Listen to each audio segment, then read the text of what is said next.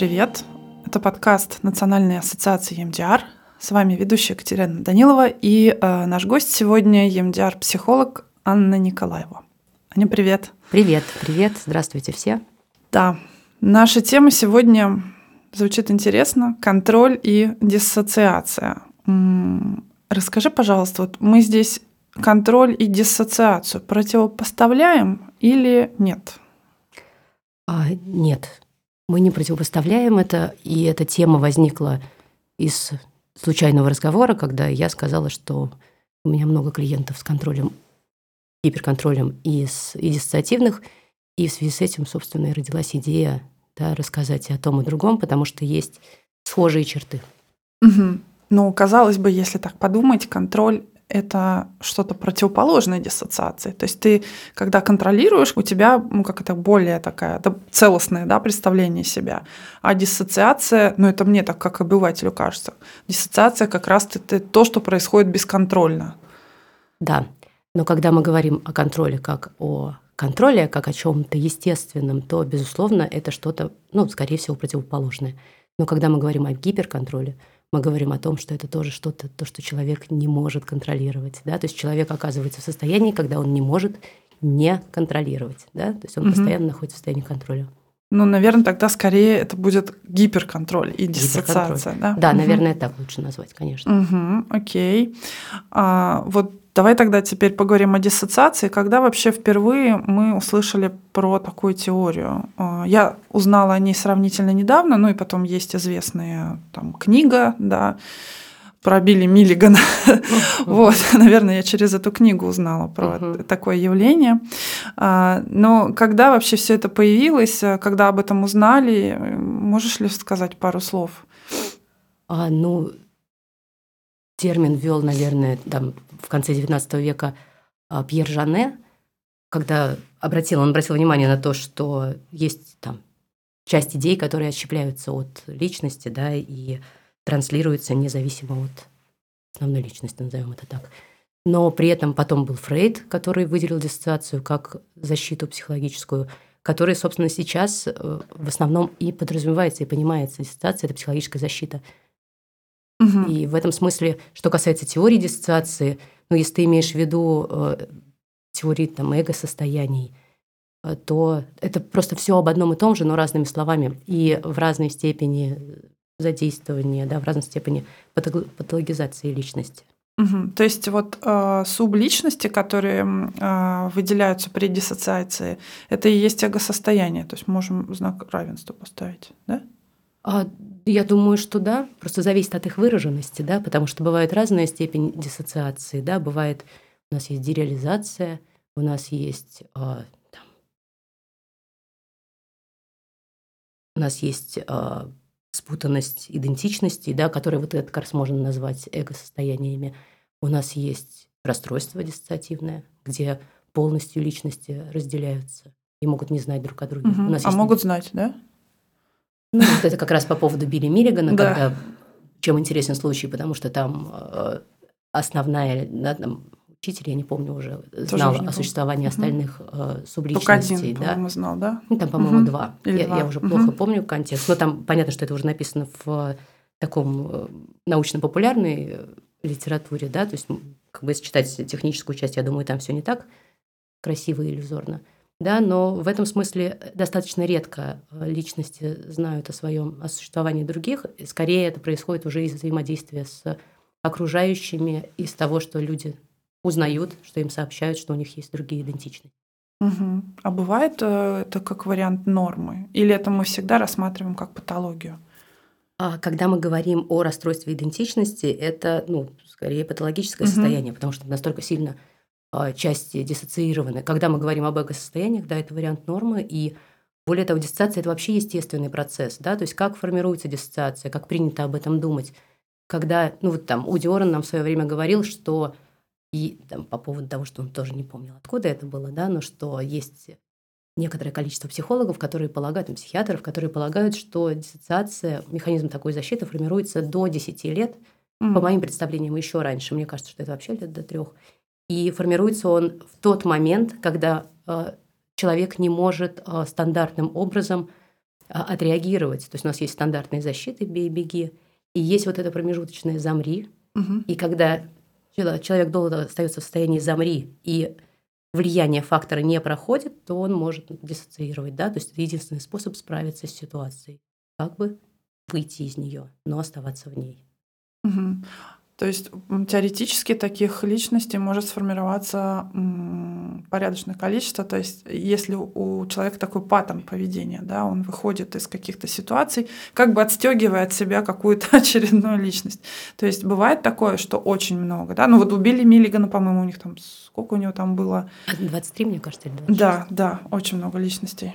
Ну, э, я, если мы говорим о диссоциации как естественном механизме защиты, нормальном детском механизме защиты, то можно предположить, что в каком-то возрасте каждый человек прошел через вот такой момент диссоциации, да, то есть это не со мной, это не я или там мне кажется, да, когда что-то слишком много, слишком рано. Мгм. Да, но в этом смысле, когда мы говорим, например, с точки зрения API-теории, да, когда это, это изначально это адаптивный механизм, но впоследствии, если влияния таких факторов много, то этот адаптивный механизм становится дезадаптивным. То есть я уже могу справляться по-другому, но я привычно диссоциирую, да, потому что это привычный паттерн. То есть если мы рассмотрим диссоциацию как паттерн, вот это тот паттерн, который я использую, когда происходит что-то, с чем мне кажется, я не могу справиться. Мгм. То есть, ну, это настоящий паттерн тоже, да? Да. Мгм. А можно выделить какие-то степени тяжести этого расстройства? Как, э, за счет чего мы определяем эту степень тяжести? Ну, тут скорее вопрос к психиатрам, да, я не психиатр, поэтому э, об этом говорить не могу, но для нас, как для психологов, это не так сильно важно, да, нам важно, что к нам приходит человек, который страдает, да, Мгм. и у него происходит что-то, что вынуждает его в какие-то моменты, например, диссоциировать, да. И, собственно, то, что, о чем важно поговорить, и почему контроль и диссоциация. Потому что и с контролем, с гиперконтролем, да, как мы уже поправились, и с диссоциацией достаточно сложно работать, потому что зачастую стандартный протокол может не подходить, да, его может быть недостаточно. Хотя мы начинаем всегда со стандартного протокола, и если он работает, то нам не важно, есть диссоциация или есть гиперконтроль. Если все работает, красно. Да, если происходит переработка, мы работаем в стандартном восьмифазном протоколе. Мгм. А почему может не подходить стандартный протокол?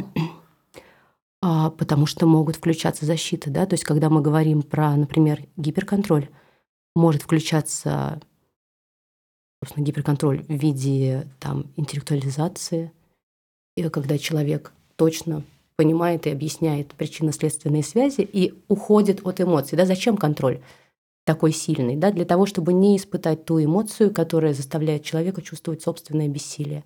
Поэтому человек начинает использовать интеллектуализацию или рационализацию, э, через которую он объясняет то, что с ним происходит, избегая тем самым эмоций и чувств.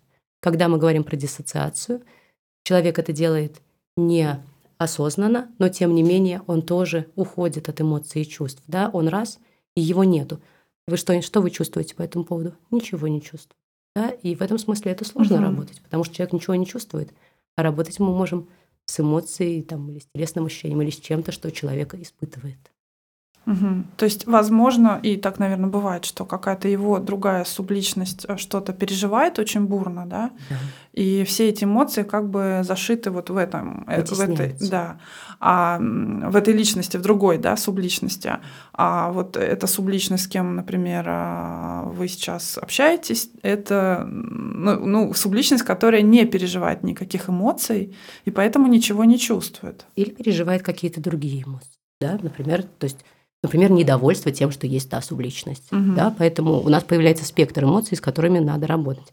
И, например, там э, в книге Джима Найпа, да, могут это все её прочитать, хорошая книжка, рекомендую, а, собственно, предлагается работать с защитами изначально для того, чтобы добраться до вот этой диссоциированной части, работать с защитами и, ослабляя защиты, да, перерабатывая те эмоции и чувства, которые возникают в ответ на страдания той части, которая приняла на себя боль, Мгм. А, мы можем ослаблять и состояние той части, которая страдает. Да, то есть это такой связанный очень процесс. Мгм. Да, и у меня как раз был заготовлен вопрос, как работает Мгм. а, EMDR а, именно с диссоциативным расстройством. Какие именно вот инструменты вы используете для этого? Мгм. А что касается работы э, с диссоциацией, да, вообще, в принципе, тут важно, что если не работает восьмифазный протокол, да, то самое важное, что нам нужно сделать для клиента, это, опять же, это и для гиперконтроля, и для диссоциирующих клиентов, это сохранить двойной фокус внимания. Потому что, как известно, ИМДР не работает при отсутствии двойного фокуса внимания. И в этом смысле наша задача удержать клиента в настоящем. И в этом смысле, опять же, для многих клиентов, диссоциирующих или с гиперконтролем, настоящее является моментом травматичным, потому что в силу обстоятельств людям, которые начали диссоциировать, в настоящем моменте было страшно. И поэтому они начали выходить из настоящего момента. Угу. Опять же, в силу каких-то обстоятельств людям с гиперконтролем, они зачастую боятся будущего, да, боятся повторения эмоций, которые были. И в этом смысле они не находятся в настоящем не потому, что им страшно в настоящем, а потому что они контролируют то, что может произойти с ними. Угу. Поэтому наша задача и в том, и в другом случае вернуть клиентов в настоящее. И для этого ну, рекомендовано использовать техники заземления, да, все, что касается здесь и сейчас, когда человек способен себя осознать и ощутить в текущем моменте, да, там техника не знаю, пяти пальцев. Я использую, и мне очень нравится, особенно но это работает и с теми, и с другими случаями, когда есть вот эти техники, сейчас много их в интернете, на формирование межполушарных связей. Когда мы делаем одновременно какие-то движения и потом меняем местами руки, да, то есть, например, одной ага. рукой мы показываем «Окей», другой рукой мы показываем знак «Супер», и потом просим клиента поменять местами эти руки. Это же mind-fitness, да? Да, да, то есть и это Обычно это используется для детей, да, но опять же, когда ну, мы только. говорим, что... Да, для пожилых, например. Для пожилых, для какой-то реабилитационной работы. И в этом смысле травма это, это тоже травма, и, и травма требует реабилитации, да, то есть не только физиологическая травма, угу. но и психологическая. Поэтому мы помогаем формировать межполушарные связи, которые почему-то, может быть, не сформировались. И мы помогаем и здесь, и плюс одновременно к этому мы помогаем клиенту оставаться здесь сейчас, потому что достаточно сложно делать что-то, да, вроде бы простое, и чувствовать, что я могу это сделать, но не делать. И тогда клиенту предлагается больше внимания на руки, например, и человек оказывается в настоящем, хотя даже, ну, как будто бы и не думает об этом, да, то есть таким образом снимается страх настоящего.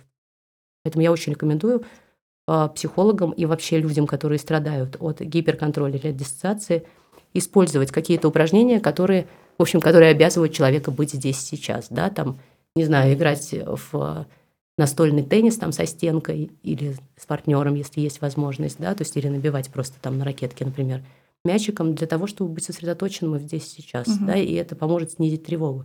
Потому что в гиперконтроле мы можем наблюдать много тревоги.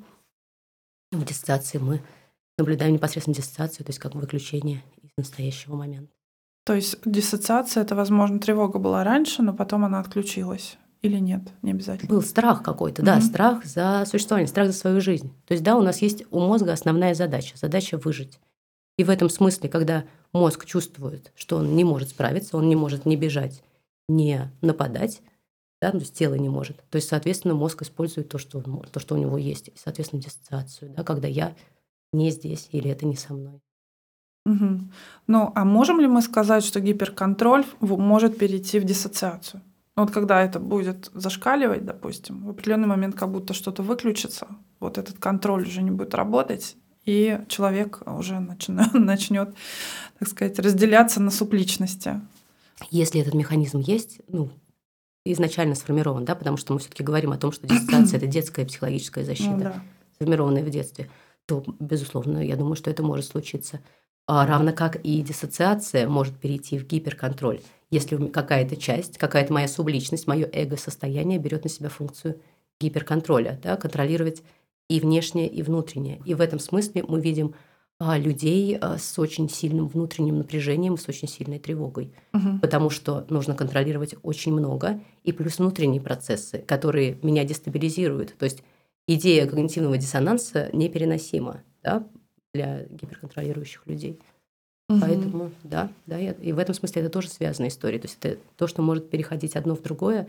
И работа с диссоциацией, опять же, важно, когда мы видим очень хорошую работу, прям когда у нас вдруг раз мы знаем, что у клиента диссоциация, или там поставленный диагноз, или мы видели, что он диссоциирует, или он сам говорил об этом, но вдруг мы видим прямо идеальную работу, где все прямо по минутам, да, по протоколу идет, то мы можем предположить, что это гиперконтроль, что это не, что это просто какая-то часть, которая берет на себя функцию все в порядке, да, угу. и куда-то вытесняет остальные. Поэтому это важно проверять и наблюдать.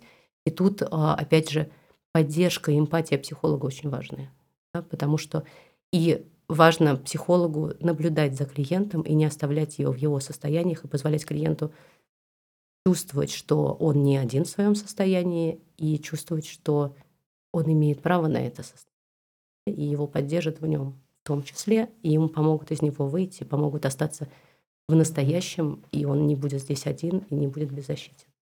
А можно ли выйти из, из диссоциации без лекарств?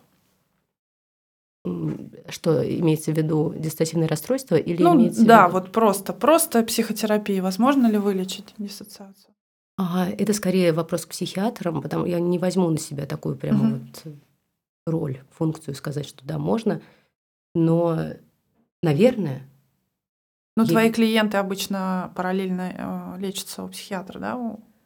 А, нет, есть люди диссоциации, которые у меня э, ко мне приходят, угу. да, в терапию. То есть как в основном, давай так, а, у меня, правда, достаточно много клиентов диссоциации, и многие из них пришли вне фармподдержки, и я не сразу, но через какой-то момент времени я рекомендовала им обратиться за фармподдержкой, потому что очень тяжело, потому что изначально мы с ними работаем на стабилизацию в настоящем, на способность выдерживать настоящее, да, чтобы снизить диссоциацию. Но Опять же, с клиентами с диссоциацией мы не начинаем работу с травмой, потому что травма может очень сильно фрустрировать, очень сильно затапливать клиента, и двойной фокус внимания невозможен. И поэтому, когда мы отработали идею того, что клиент может выдерживать здесь и сейчас, то я отправляю обычно к психиатру за фармподдержкой для того, чтобы не так тяжело было перерабатывать и возвращаться к травме. Да? То есть угу. я считаю, что фармподдержка здесь важна, потому что зачем человеку страдать, если так, страдать так, потому что он и так будет страдать. Да? Поэтому мы позволяем ему получить ту помощь, которую мы можем предложить. Да? И если угу. человек идет за фармподдержкой, отлично. Если он не идет, окей, тогда мы работаем так, но здесь важно, да, и в том и в другом случае много внимания, много внимания к человеку, много поддержки. И это задача психолога помнить об этом потому что человек очень нестабилен, и у него есть этот механизм в случае чего уходить в диссоциацию. А уход бывает разный. То есть это не то, что человек ушел в диссоциацию, ему стало хорошо. Наоборот, ему может стать очень плохо. Он может оказаться полностью там, и его надо будет возвращать. Да? Поэтому угу. мы... Есть у Джиманайпа техника, которая называется затылочная шкала, когда э, психолог проверяет, где клиент находится относительно настоящего момента. Да? То есть та ситуация относительно здесь, сейчас. И в этом смысле для чего это нужно? Для того, чтобы, опять же, психолог видел, что есть двойной фокус внимания, и для того, чтобы клиента возвращать, чтобы он не перепроживал травму, потому что просто перепроживание травмы, к сожалению, никаким образом не помогает. Наша задача — удержать двойной фокус внимания клиента. Угу. А, то есть я правильно поняла, что диссоциация, она практически никогда не, не появляется во взрослом возрасте, то есть даже уже в школьном возрасте вряд ли она появится, да, если она не появилась до этого. Но ее ведь можно не замечать. То есть бывает такое, что, наверное, расстройство возникло еще там, до школы, но э, заметить сложно было. Вот, может быть, какие тут могут быть признаки диссоциативной личности? Вот можешь есть, э, есть не знаю, анкета, тест, да, оценочная шкала DES, которые, там список вопросов, которые предлагают, собственно, оценить э, степень диссоциированности клиента. Да, это то, что я рекомендую использовать психологам, если они вот просто так, на взгляд, я uh-huh. смотреть на человека и сказать, что а, вы диссоциируете. Я не могу, да, поэтому есть вот эта шкала оценки, внутри которой э, специалист может для себя понять, диссоциирует человек или нет. И в этом смысле э, Клиент дает ответы. Важно, чтобы это было при специалисте, чтобы специалист слышал интерпретацию этих ответов, почему это так. И, собственно, даже не имея там, кода, да, оценки, что получилось в результате опроса, э, специалист может составить себе представление, насколько человек подвержен диссоциации. Да, и относительно того, что формируется, может ли быть, что только в взрослом возрасте появилось, э, я не читала об этом, я не знаю. То есть то, что я знаю, что это формируется в детстве. И, в принципе, не обязательно должно быть расстройство для того, чтобы был такой механизм защиты. Потому что, еще раз, это очень естественный механизм защиты. Если бы он был неестественным, это было бы три случая. Да? Но в большинстве своем, если мы задумаемся и вспомним, если когда-то в детстве я чего-то испугался, или там, я не знаю, боюсь выступать у доски или что-то еще, я могу вспомнить, как я как будто наблюдаю за собой, как я оказываюсь наблюдателем, например, за своим а, состоянием. Или когда, вспоминая о каком-то о какой-то ситуации, я уже могу о ней рационально рассуждать, но вдруг меня начинает затапливать эмоциями и чувствами. И в этом смысле мы можем предположить, что это в том числе диссоциация. Да? То есть это моя ну, эмоциональный флешбэк. Да? То есть вот я чувствую те же эмоции сейчас, хотя, сейчас, хотя ситуация уже закончена.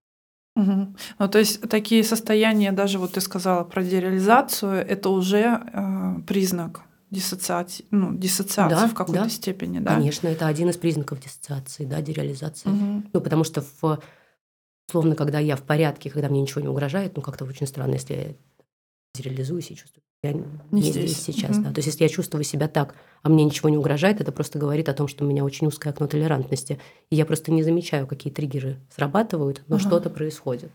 Но всегда должны быть триггеры, которые вызывают такие ситуации, правильно? Сама по себе идеализация не приходит на ровном месте. Ну да, а как? То есть абсолютно есть триггер. Другое дело, что мы можем не знать, что является триггером.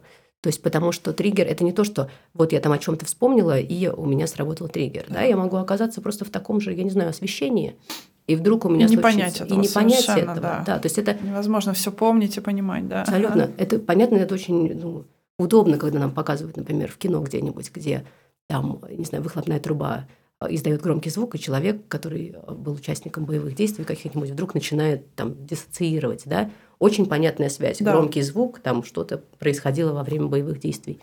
Но когда мы говорим о, например, детских каких-то состояниях или о чем-то, во-первых, я понятия не имею, что там было, я не помню, я не должна об этом помнить, потому что есть там феномен детской амнезии, когда я не помню первые годы своей жизни, это нормально, да, и в этом смысле это такая история, а, когда Триггером может стать буквально что угодно. И то, что я думаю, что триггера нет, ну, скорее всего, это ошибка, скорее всего, триггер есть. Что-то должно было напомнить моему мозгу о том, что мне угрожает опасность. А, и вот бывают такие случаи, я просто слышала, что э, есть люди, которые вообще не помнят ничего о своем детстве. Да. Вот вообще. Да. Для меня это было удивительно, когда я это узнала, но оказывается так бывает. Э, это тоже э, говорит о диссоциации? Или это просто какая-то очень сильная травма? который заблокировал, например, доступ. Или здесь недостаточно сведений для того, чтобы вынести какие-то суждения. Ну, давай так, что диссертация говорит нам об очень сильной травме. Так. так. Да, то есть это... Без этого не бывает, да. Ну, просто угу. так на ровном месте, если нет органических каких-то поражений, ага. нет. Да, и если, мы, если человек не помнит совсем своего детства, это странно. То есть какие-то вспышки воспоминаний, что-то еще – обычно присутствует. Если этого нет, ну, я в этом смысле начинаю что-то подозревать. Да? Mm-hmm. Я не могу, я не приду там к нему и не скажу, что такое случилось в вашем детстве. Да, я понимаю, что человек искренне не помнит, и он может более того говорить, я не хочу туда смотреть, все хорошо, ничего не помню. Но, скорее всего, в процессе работы мы что-нибудь увидим. Потому что, опять же, диссоциация может наступать не по всем каналам. Да, я могу диссоциировать, у нас есть четыре канала восприятия, я, соответственно, могу диссоциировать по разным каналам, да, я могу чувствовать, ну вот там, а, физически, да, как вот интересный флешбэк. Я могу эмоционально я могу зрительные галлюцинации. Вижу там прошлое или что-то. Могу не видеть этого, да. То есть все зависит от того, сколько каналов задействовано в процессе. Ага, а у меня такой вопрос возник. А если у человека несколько э, субличностей, эти субличности, они могут обладать разными каналами? То есть вот, допустим, одна субличность, она там только помнит как-то когнитивный у нее какой-то, да, там канал работает. А другая субличность просто ощущает что-то телом. Третья субличность, я не знаю, Что еще? Какие каналы я забыла? Аудио, нет, что-то слышат. Аудиальный. Аудиальный. А, вот так они разделяться могут Я думаю, по каналам? Да. Я думаю, да. Ну, а зачем же нам тогда так много субличностей? Весьма То есть- вероятно. То есть а, как, каким именно образом разделяются Да. субличности? И по каким принципам? Каким Мы не принципам? знаем, да? Ну, я как минимум не знаю. Да? Да. Может быть, кто-то знает, но я не слышала и не знаю. Да, но когда мы видим историю клиента, когда мы видим историю Билли Миллигана, у него очень четко описано, почему и как сформировалась та или иная субличность. Да? Но это не потому, что и у других будет так. Да? У каждого есть свой канал, потому что идея, да, опять же, это все про адаптивную переработку информации, про то, что мы так адаптируемся. Да? То есть если появляется субличность какая-то или эго-состояние, да, взявшее на себя, например, какую-то функцию родителя или что-нибудь еще, да, то есть это формируется так, в зависимости от того, какой у меня родитель, опять же, он будет обладать теми, например, навыками, голосом, манерами чем. Да, поэтому это все зависит очень сильно от моего анамнеза, от моего жизненного опыта. Мгм. А сколько времени обычно в терапии проводят такие клиенты? Долго, наверное, можно, да, это лечить? То есть это не долго, да, вылечивается можно очень сказать быстро? просто, что Мгм. долго, да, как долго, это уже большой вопрос. Долго. То есть долго-долго, я вот так могу сказать. Мгм. да, э, и, и это нормально, да, и более того, важно, важно сообщать клиенту о том, что терапия не будет быстрой, потому что и то же самое на самом деле с контролирующими клиентами, потому что если мы предполагаем, что вот эта гиперконтролирующая часть, это, ну, например, субличность, то для того, чтобы принять, во-первых, эту часть, она, скорее всего, очень устала, она, скорее всего, очень, а, ну, она уже устала справляться, да, она берет на себя функцию всех, Мгм. и у нее, во-первых, много напряжения, много тревоги и много агрессии по отношению, ну, в том числе к остальным частям, которые, например, страдают и никак не могут успокоиться, которые там, я не знаю, хотят чего-то, чего она считает, что хотеть не надо. Да, и поэтому вот эта вот внутренняя история, внутреннее противоборство очень сильное, и примирить все части, а все части нам нужны, потому что это все личность, да, и это все части личности, и важно позволить клиенту увидеть, как каждая из частей помогает этому. Да? Потому что если Мгм. бы эта часть не помогала, она бы не появилась. Она нужна была для того, чтобы что-то сделать, как-то помочь. А в результате а, терапии, когда все идет хорошо, то есть в конечном итоге, что мы должны увидеть? Мы должны увидеть вот примирение частей, интеграцию какую-то их, или что конкретно происходит? Мгм. Мы, безусловно, мы хотим собрать все части вместе и интегрировать их. Да? Также мы хотим, чтобы чувства клиента пришли в окно толерантности, чтобы чувства клиента стали управляемы, чтобы без диссоциации человек мог проживать свои эмоции и состояния и понимал, что он с ними справляется. Да? То есть, окей, бывает когда-то что-то там выходит из окна толерантности, но это нормально, мне не надо для этого там прибегать к каким-то защитам. Я успокоюсь, да, мне достаточно там увидеть, что я здесь, мне сейчас, например, ничего не угрожает, или если я нахожусь в состоянии угрозы, то обнаружить, как я могу сейчас справляться с этим, да, потому что я взрослый человек, который обладает, в общем, огромным количеством навыков и умений, которые я могу применить в случае опасности. Мгм. То есть он в результате становится цельным, и уже а, у него нет внутренней такой ну, драмы а, из-за того, что у него разделение, расщепление, да. Да, да, скорее всего так, да. Ну, то есть основная идея это привести чувство в окно толерантности, да, и чтобы и научить клиента справляться с ними, научить клиента управлять этими чувствами, да, а не приходить к состоянию, когда чувства управляют клиентом. А скажи, а в, твоей, в процессе твоей работы, вот э, что ты видишь чаще всего а, как причину диссоциации? Может быть, у тебя своя какая-то есть статистика на этот счет? Если нет, то окей. Э, Просто вот стало интересно. Я вижу много отвержения, когда мы говорим про диссоциацию, да. То есть понятно, что касается физического и сексуального насилия. Там Тоже часто происходит, да? часто в в раннем детстве, в большинстве своем мы ждем, что будет диссоциация, если мы видим физическое и сексуальное насилие в раннем детстве, да. И вот отвержение, в этом смысле отвержение может быть прямым отвержением, да, ну, то есть не обязательно там, физическое насилие, но какое-то эмоциональное, эмоциональное насилие или холодность, да, когда вот там мама, там, значимый взрослый игнорирует потребности. Мгм. Да, и когда ребенок да, слишком рано, слишком много, когда он в очень раннем возрасте должен уметь справляться сам. И более того, он не знает, как справляться. И если он начинает как-то справляться, а ему говорят, что это не так, то вот момент, когда ага. он может Разделиться, начать. Как бы, да. да, ну потому что я как бы делаю все, что могу, а это не так, да, и мама может меня оставить, и тогда я умру. Да? То есть вот ну, там на самом деле многое, то есть вот так вот это очень обобщенно, там, там значительно Конечно, больше я процесс. понимаю, да. Просто интересно какие-то общие закономерности узнать, э, ну, да. дабы это ну, просто иметь в виду. А, и, может быть, тогда один из последних вопросов. А, может быть, у тебя есть какие-то инсайты, которые с которыми ты хотелось, хотела бы поделиться. Может быть, что-то такое к тебе в результате практики пришло, что-то удивительное, да, вот в процессе твоей работы с а, людьми, у которых диссоциация или у которых там гиперконтроль. Угу. Мне кажется, очень важным является то, что люди и с диссоциацией, и с гиперконтролем, как бы они ни проявляли там агрессию или нежелание, там, не знаю, взаимодействовать, важно, чтобы терапевт понимал, что, во-первых, это связано не с ним, да, и, во-вторых, позволял себе увидеть вот эту часть клиента, которая страдает. Да, то есть он, собственно, является тем зеркалом, которое позволяет клиенту увидеть, что меня замечают, да, что видят, что это то, что происходит со мной, это не потому, что там я плохой, да, угу. хотя мнение о том, что со мной что-то не так, я делаю не так, оно будет часто звучать, и терапевт может даже хотеть с этим согласиться.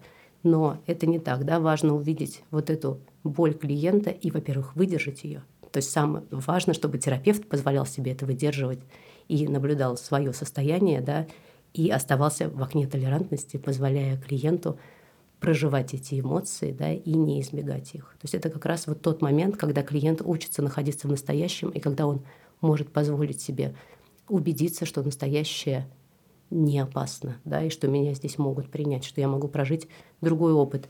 И вообще терапия с такими клиентами, с любыми клиентами, но с такими, такого рода в частности, очень важно а, позволять человеку получить новый опыт, новый позитивный опыт внутри терапии, потому что в большинстве своем люди не могут, очень большое чувство стыда мы можем наблюдать там, в диссоциации, да и в гиперконтроле, да, и в этом смысле люди зачастую могут не позволять себе говорить о своих чувствах даже самым близким. И в этом смысле, потому что там люди не принимают, начинают принимать за свой счет, начинают там ругаться, еще что-то, да, и человек Конечно. оказывается отверженным снова. И в этом смысле терапевту важно позволять себе проживать свои чувства внутренние, да, замечать их, но заботиться о клиенте и позволять клиенту оставаться вот в этом безопасном месте. Да? То есть это, это совместная работа терапевта и клиента в этом случае. Угу. Ну и вообще да. во всех на самом деле. Ну да, то есть терапевт, э, я так поняла вот суть мысли, что терапевт э, должен как бы быть, э, ну как его задача, чтобы клиент в нем как в зеркале увидел свою вот эту... Чтобы он увидел сочувствие. А, чтобы он увидел сочувствие.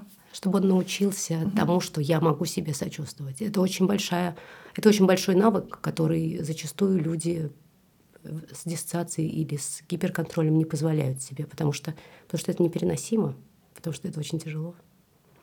Да, ну поэтому... да, сочувствовать себе это тяжело. Вообще, Ты себя бесконечно жалеешь тогда, получается. Да? Но это, это, не, это не про жалость к себе, это про сочувствие, потому что я имею право на сочувствие. Да, потому что я справился с очень тяжелой ситуацией, и я имею право на сочувствие.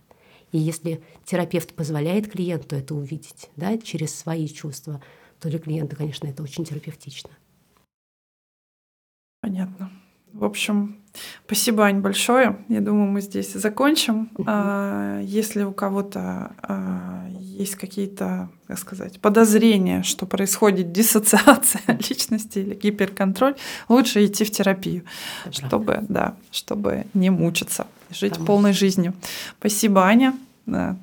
Всем счастливо, пока. Спасибо.